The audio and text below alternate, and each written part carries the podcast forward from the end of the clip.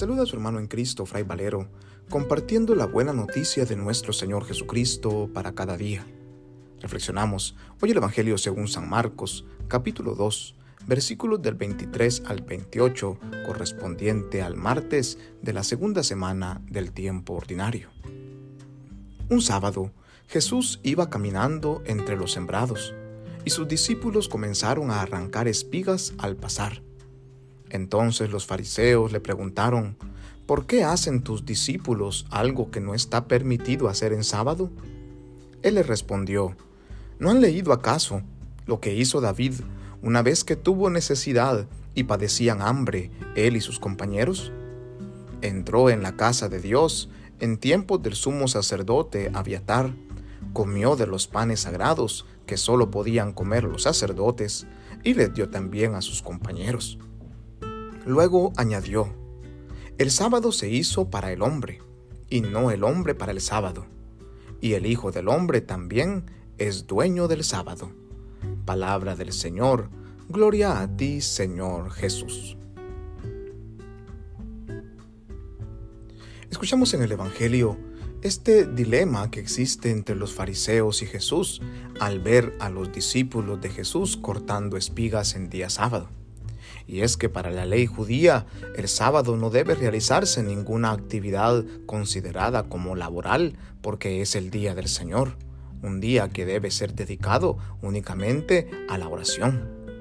Los fariseos, muy apegados a sus leyes, a sus normas, critican fuertemente la actitud de los discípulos de Jesús y más fuertemente a Jesús que les permite hacer eso. Muchas veces nosotros caemos en esa misma actitud de criticar y apegarnos tanto a las normativas, a las leyes o a las doctrinas establecidas que nos olvidamos de eso mismo que ha dicho Jesús, que el sábado ha sido creado para el hombre y no el hombre ha sido creado para el sábado.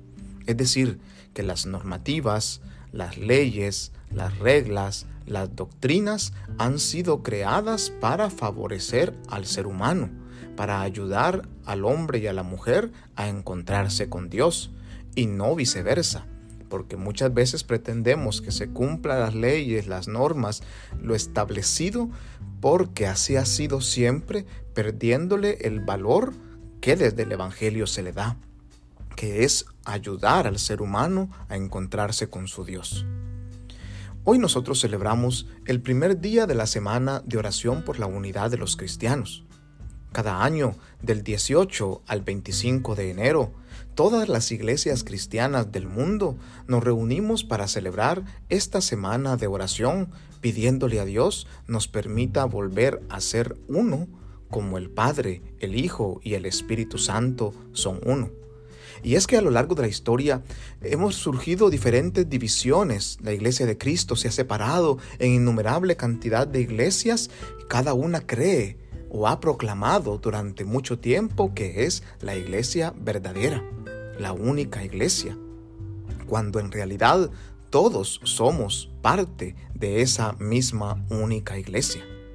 Cada año, por eso, las diferentes iglesias cristianas del mundo proponen un tema de reflexión para este octavario de oración por la unidad de los cristianos.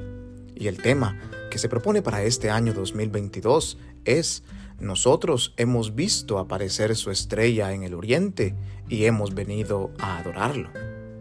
Este texto tomado del Evangelio según San Mateo capítulo 2, en el cual nos unimos a los magos de Oriente guiados por una estrella, es el que nos encamina a todos cristianos, católicos, evangélicos, luteranos, anglicanos, episcopalianos, ortodoxos y todas las denominaciones cristianas existentes, esta estrella nos guía el paso.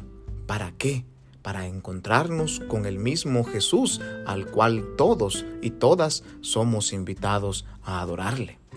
Vivamos pues con intensidad esta semana de oración y de reflexión y cada una de las reflexiones que compartiremos a lo largo de estos días hasta el 25 de enero sean para nosotros fuente de crecimiento personal y espiritual que nos haga reflexionar sobre la importancia de orar para que un día volvamos a ser uno solo, adorando al mismo Cristo al que todos tanto amamos. Que Dios Todopoderoso nos bendiga y nos guarde en este día, en el nombre del Padre, y del Hijo, y del Espíritu Santo. Amén. Paz y bien.